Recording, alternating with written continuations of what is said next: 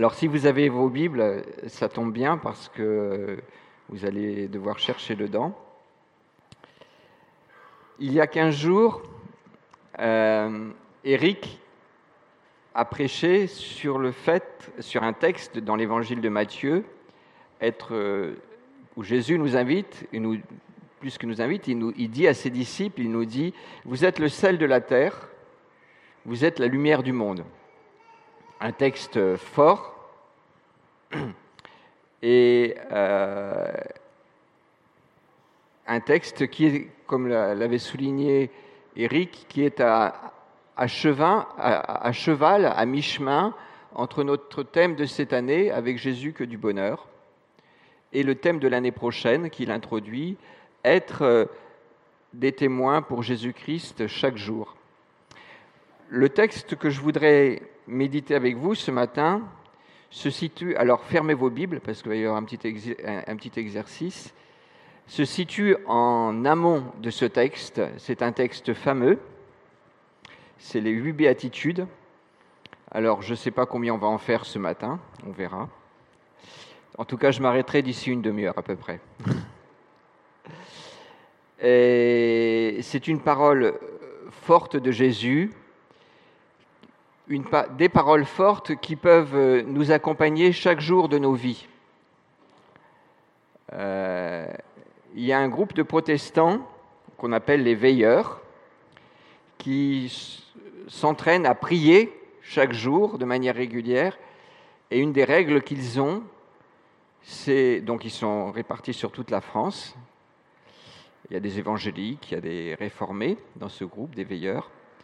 Et une des règles qu'ils ont, c'est de se répéter chaque midi les huit béatitudes. Les huit béatitudes, c'est un texte qui, je pense, qui vaut le coup d'être connu par cœur. Donc on va voir si vous connaissez les huit béatitudes et puis si vous les connaissez dans l'ordre. Alors, on va, et comme ça, ça va être notre manière de lire le texte. Alors, quelle est la première béatitude? Parlez fort parce que je vous entends mal à cause de. Heureux les pauvres en esprit, car le royaume des cieux leur appartient. Bravo. Et la deuxième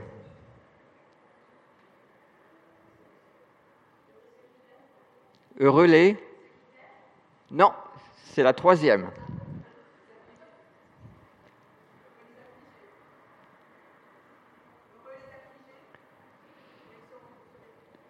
Non, ça c'est la, c'est la troisième.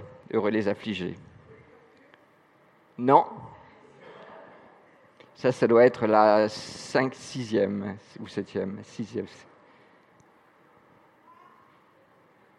Comme ça, vous allez mieux les mémoriser.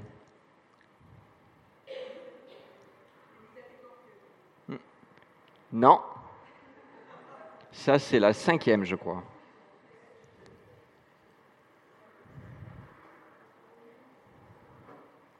Heureux les doux.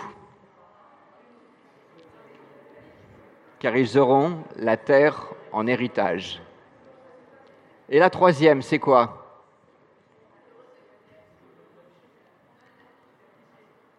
On l'a dit tout à l'heure, mais alors dites-le maintenant. Bravo. La quatrième.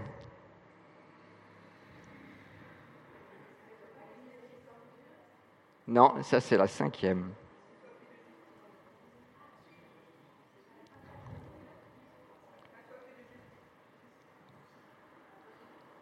On a peut-être dit, mais j'ai mal entendu. Oui, heureux ceux qui ont faim et soif de justice, car ils seront rassasiés. La cinquième, heureux les miséricordieux, car ils obtiendront miséricorde. La sixième, car ils verront Dieu. La septième, comment? Ça, c'est la huitième. D'ailleurs, on, se demande s'il y en a huit ou neuf non, mais la septième, c'est quoi?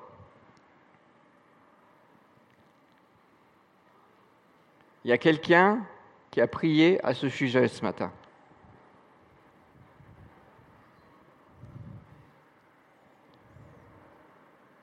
C'était même le président. Heureux les artisans de paix, car ils seront appelés fils de Dieu. Et la dernière, qui est double, Heureux sont qu'on persécute, car parce qu'ils agissent comme Dieu le demande, je lis dans la français courant, car le royaume de cieux est à eux. Heureux êtes-vous si tous les hommes vous insultent et vous persécutent et disent faussement de vous toutes sortes de mal contre vous, parce que vous croyez en moi. Réjouissez-vous, soyez heureux, car une grande récompense vous attend dans les cieux. C'est ainsi en effet qu'on a persécuté les prophètes qui ont vécu avant vous. Dans l'évangile de Luc, euh, il y a quatre béatitudes. Jésus reprend quatre béatitudes et il associe quatre malheurs. C'est le même enseignement. Euh, la première béatitude que Jésus cite, c'est Heureux les pauvres. Mais chez Luc, les béatitudes sont beaucoup plus brutes de fonderie. Ce n'est pas les pauvres en esprit, c'est Heureux les pauvres tout court, car le royaume des cieux leur appartient. La deuxième, c'est la quatrième chez Matthieu, mais là aussi beaucoup plus brute de fonderie. Heureux ceux qui ont faim et soif, car ils seront rassasiés. La troisième, heureux ceux qui pleurent, car ils seront consolés. Et la quatrième, c'est la dernière chez Matthieu, heureux les persécutés pour la justice, car le royaume de Dieu leur appartient. Heureux, c'est le thème de l'année qui est passée. En hébreu, c'est un mot ashrei. En grec, ça a été traduit makarios. Qu'est-ce que ça veut dire heureux? C'est quoi le bonheur? Avec Jésus, que du bonheur. Mais c'est quoi le bonheur? C'est quoi être heureux? Finalement, les béatitudes, elles nous placent à mi-chemin entre le thème de cette année, une réflexion sur le bonheur, et le thème de l'année à venir aussi. Parce que les béatitudes, c'est une question d'être avant une question de faire. Être des témoins pour Jésus-Christ chaque jour.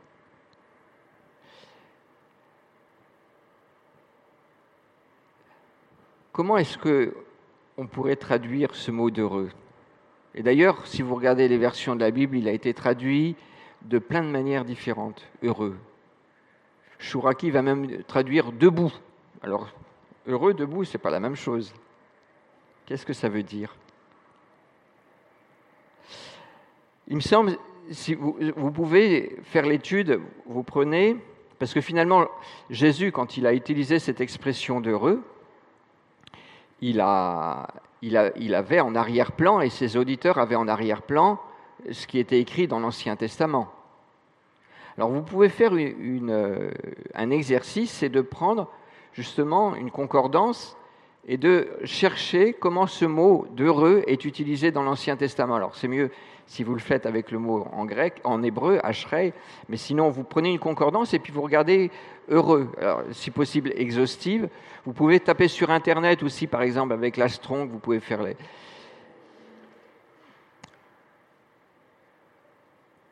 Heureux les justes, heureux, heureux, heureux ceux qui trouvent leur refuge en Dieu, dans le psaume 2. Finalement, j'ai l'impression que quand on regarde le registre du mot heureux dans l'Ancien Testament, c'est plutôt béni. C'est le, sens d'être au bénéfice d'une grâce. C'est pas tellement le résultat d'une action qui nous rend heureux, mais c'est plutôt une position. Et, et celui qui nous regarde et dit tu es heureux. En, langage courant, un peu familier, on dirait verni. Tu as du pot, tu as de la chance. Mais ce n'est pas la chance du hasard, c'est la chance de Dieu. Heureux, tu es béni par Dieu.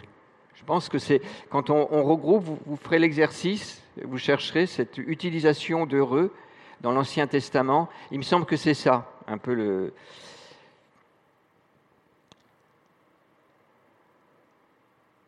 Alors, qu'est-ce que c'est qu'être heureux?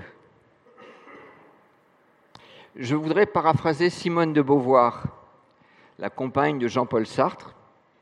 Elle a dit On ne naît pas femme, on le devient. Et ça, ça reflète bien en fait une mentalité, une philosophie moderne qui s'appelle l'existentialisme, qui consiste à dire que finalement la vie, c'est ce que l'on fait. Alors, si je paraphrasais Simone de Beauvoir, eh bien je dirais, une version existentialiste du bonheur, on ne naît pas heureux, on le devient. Ça peut être un peu vrai, mais c'est quand même pas mal faux, me semble-t-il. Heureux, selon la Bible, c'est découvrir combien Dieu nous a bénis. C'est un exercice d'attention, un exercice de foi, un exercice de reconnaissance. Mais alors, qu'est-ce que vient nous dire Jésus? Heureux les pauvres, heureux ceux qui pleurent, heureux ceux qui jouent pas des coudes, heureux ceux qui ont faim et soif. Les béatitudes sont paradoxales. On ne les comprend que si on lit la deuxième partie des béatitudes.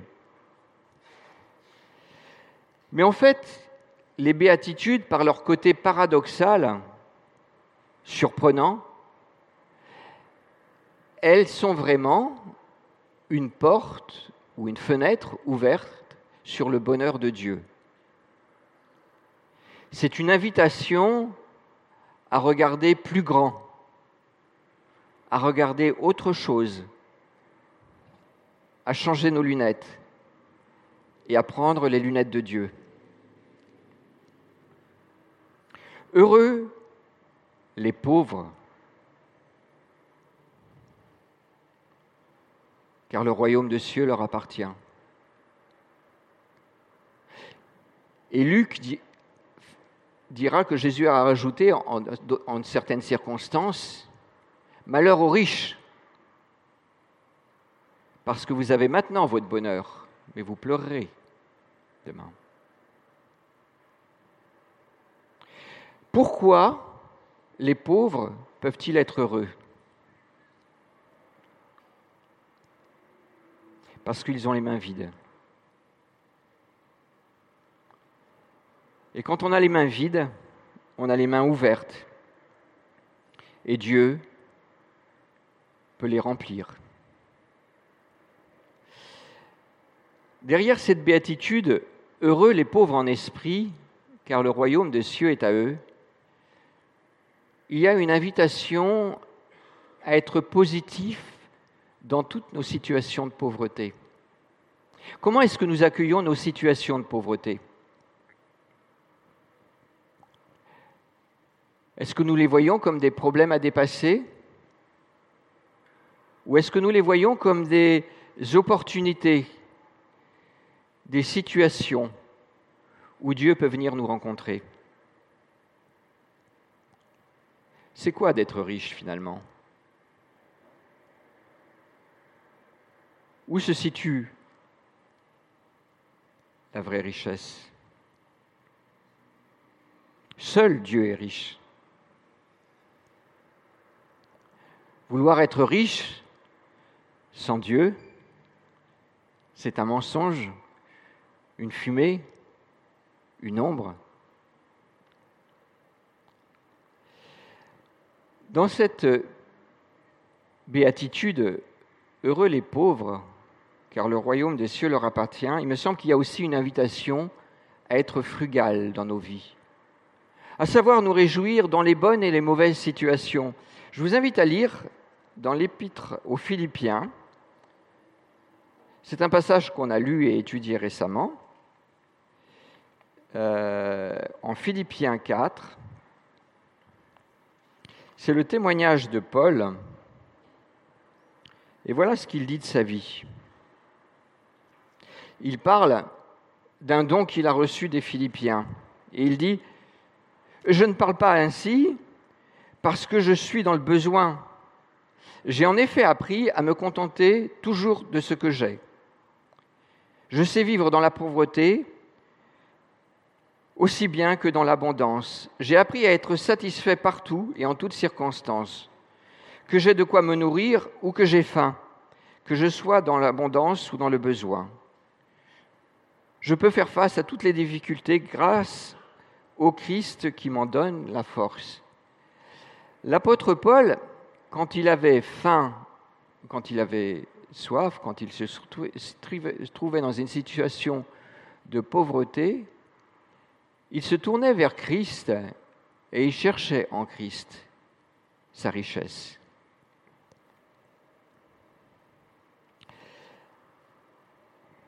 Heureux les pauvres, car le royaume des cieux leur appartient. Avec les béatitudes, nous avons à la fois un portrait de Jésus et un portrait de la vie que Jésus nous propose. La pauvreté, la douceur, les larmes, la faim et la soif de la justice, la miséricorde, la pureté de cœur, la recherche de la paix, l'engagement pour l'Évangile. Je vous invite à lire par rapport à justement cette pauvreté du Seigneur, cette pauvreté de Jésus, un texte dans l'Épître aux Corinthiens, au chapitre, la deuxième Épître aux Corinthiens, au chapitre 8. 2 Corinthiens, chapitre 8, le verset 9.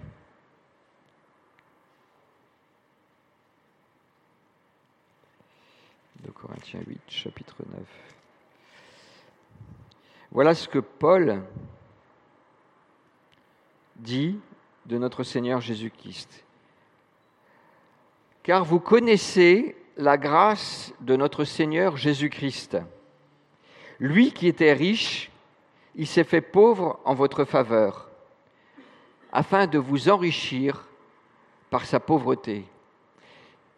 Jésus a choisi la pauvreté. Ça a été un choix pour Jésus la pauvreté. Et quand il dit heureux les pauvres, il parle aussi de sa joie.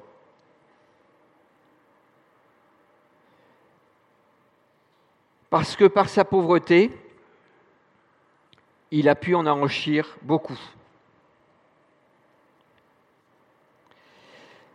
Pour conclure un peu sur cette euh, béatitude, Heureux les pauvres en esprit, car le royaume des cieux est à eux. Nous avons, avec cette béatitude, bienheureux les pauvres, une invitation à regarder nos situations de pauvreté de manière positive, mais aussi à être positive, positif vis-à-vis -vis des situations de pauvreté et à nous engager dans les situations de pauvreté. Parce que c'est souvent dans les situations de pauvreté que Dieu vient à la rencontre des hommes et des femmes. Donc, dans cette Heureux les pauvres, nous sommes invités à nous mettre à la suite de Jésus qui s'est fait pauvre, mais qui va aussi à la rencontre des pauvres. La deuxième béatitude, heureux les doux, car ils hériteront la terre. Cette béatitude est vraiment à l'inverse de notre société. Et pas de la nôtre seulement, mais de toutes les sociétés. Heureux ceux qui ne jouent pas des coudes, car ils gagneront tout. C'est comme ça que ça fonctionne? Oui, c'est comme ça que ça fonctionne. Heureux les doux, car ils triompheront, car ils gagneront, car ils vaincront. Nous avons dit que les béatitudes sont un portrait de Jésus. Le premier doux que Jésus nous donne à regarder, c'est lui-même. On lit ça en Matthieu 11, donc je vous invite à, chercher dans Matthieu 11, à la fin de Matthieu 11.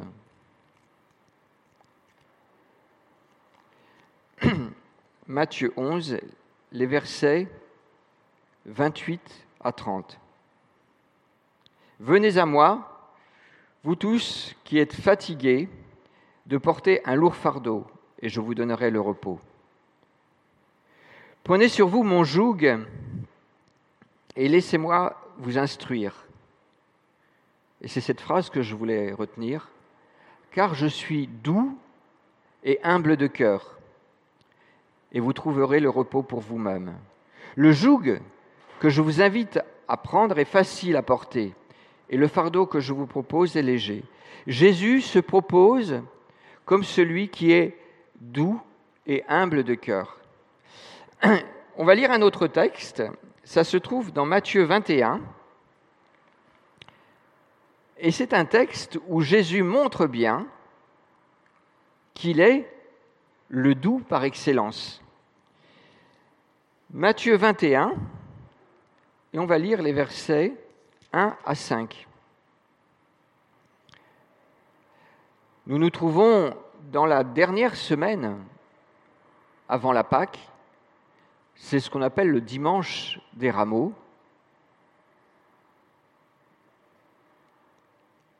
Et en fait,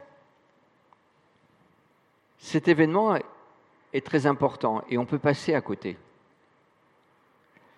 Il pourrait sembler un non-événement au regard de ce qui s'est passé une semaine plus tard. Jésus va être acclamé comme un roi et la même foule va demander sa crucifixion quelques jours plus tard. Ça pourrait passer comme un fiasco. Mais en fait, c'est le début de la victoire du doux. Quand ils approchèrent de Jérusalem et arrivèrent près du village de Bethphagée, sur le mont des Oliviers, Jésus envoya en avant deux des disciples. Allez au village qui est là devant vous, leur dit-il. Vous y trouverez tout de suite une ânesse attachée son anon avec elle. Détachez-les et amenez-les-moi. Si l'on vous dit quelque chose, répondez, le Seigneur en a besoin. Et aussitôt, on les laissera partir. Cela arriva afin que se réalisent ces paroles du prophète. Dites à la population de Sion, Regarde, ton roi vient à toi, plein de douceur, monté sur une ânesse et sur un anon, le petit d'une ânesse. Les disciples partirent donc et firent ce que Jésus leur avait ordonné. Ils amenèrent l'ânesse et l'anon posèrent leurs manteaux sur eux, et Jésus s'assit dessus. Une grande foule de gens étendirent leurs manteaux sur le chemin. D'autres coupaient des branches aux arbres et les mettaient sur le chemin. Les gens qui marchaient devant Jésus et ceux qui le suivaient criaient Gloire au Fils de David. Que Dieu bénisse celui qui vient au nom du Seigneur. Gloire à Dieu dans les cieux.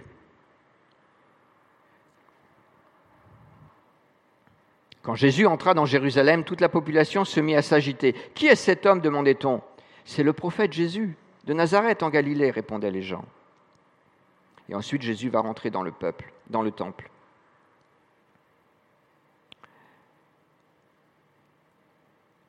Le peuple juif attendait le Messie, celui qui allait virer les Romains hors d'Israël. Voilà bien une victoire. Et Jésus rentre dans Jérusalem en choisissant de rentrer sur un anon. Et Matthieu nous donne du discernement. Il nous dit Jésus était en train de s'identifier au Messie annoncé par le prophète Zacharie. Celui qui vient, le Messie, le roi, d'où Sur un anon. Ah, c'est pas celui qu'on attendait. Et d'ailleurs, Zacharie, après, explique tout le côté paradoxal de ce, Messie. Mais Jésus vient, plein de douceur. Il vient montrer sur un anon, et il est plus grand que César. Et il va remporter une victoire plus grande que celle de César. Je vous invite à lire dans l'Épître aux Colossiens, au chapitre 2, c'est l'apôtre Paul qui nous parle de la victoire de Jésus. En Colossiens chapitre 2, versets 13 et 15. Je me perds un peu dans mes références. Colossiens 2, versets 13 et 15. Autrefois, vous étiez spirituellement morts à cause de vos fautes. Et parce que vous étiez des incirconcis, des païens, mais maintenant Dieu vous a fait revivre avec le Christ. Il vous a pardonné toutes vos fautes. Il a annulé le document qui nous accusait et qui nous était contraire par ses dispositions. Il l'a supprimé en le clouant à la croix. C'est ainsi que Dieu a désarmé les autorités et pouvoirs spirituels. Il les a donnés publiquement en spectacle en les emmenant comme prisonniers dans le cortège triomphal de son Christ, de son Fils. Paul nous décrit Jésus comme le général romain qui rentre dans la ville de Rome triomphant avec son cortège de prisonniers derrière lui qui manifeste sa victoire. Et Jésus est monté dans les cieux, et tous les anges ont vu ceux qui étaient fidèles à Dieu pour leur plus grande joie, et ceux qui étaient rebelles à Dieu pour leur plus grande défaite, que celui qui était monté sur un anon avait remporté la plus grande de toutes les victoires militaires ayant jamais eu lieu sur cette terre. Il avait vaincu la mort, le péché, il avait obtenu notre rédemption. Heureux les doux, car ils hériteront la terre. C'est avec la douceur que Jésus est devenu roi des rois et seigneur des seigneurs. Et c'est une invitation pour nous à pratiquer la douceur, à l'aimer, à la cultiver, ou plutôt à la laisser fleurir en nous. Parce que je ne sais pas pour vous, mais pour moi, la douceur, ce n'est pas une qualité. Ce n'est pas une qualité naturelle. Mais d'ailleurs, ce n'est pas la seule. Hein. On va lire en Galates 5, et ça aussi c'est un texte qu'il faudrait apprendre par cœur. La douceur, Galates 5, 22, fait partie du fruit de l'esprit, de cet être, être des témoins pour Jésus-Christ chaque jour de nos vies, de cet être que Dieu veut voir fleurir dans nos vies. Mais ce que le Saint-Esprit produit, c'est l'amour, la joie, la paix, la bienveillance, la bonté, la patience, la bienveillance, la bonté, la foi, la douceur, la maîtrise de soi. La douceur. Heureux ceux qui sont doux, parce qu'ils marchent à la suite de Jésus et ils sont en chemin avec lui dans sa victoire pour l'avènement du royaume de Dieu. Voilà, l'heure est terminée, mon temps est écoulé, nous n'avons fait que trois béatitudes sur huit. Peut-être qu'on aura l'occasion une prochaine fois de faire les cinq suivantes, mais que je voulais peut-être prendre un temps pour que Dieu nous aide justement à nous attacher à ces béatitudes et aussi à ce fruit de l'esprit, parce que c'est bien, je crois, ce que Dieu veut produire en nous. Les béatitudes ne sont pas un message excentrique ou décourageant, c'est tout un programme, c'est le portrait de Jésus et c'est le portrait qu'il veut pour nous. Merci Seigneur, parce que tu es le grand roi au-dessus de tous, mais tu t'es fait pauvre pour nous enrichir. Tu as quitté ta gloire pour que nous puissions te connaître et venir te rejoindre. Ces béatitudes, Seigneur, elles nous chamboulent, elles nous bousculent, elles nous renversent. Mais nous te demandons, Seigneur, de nous aider à mieux les comprendre au fil du temps et à nous laisser transformer par toi, Seigneur, à nous laisser transformer à ton image par la force de ton Saint-Esprit. Viens à notre secours, Seigneur. Viens, Seigneur Jésus, viens bientôt. Amen.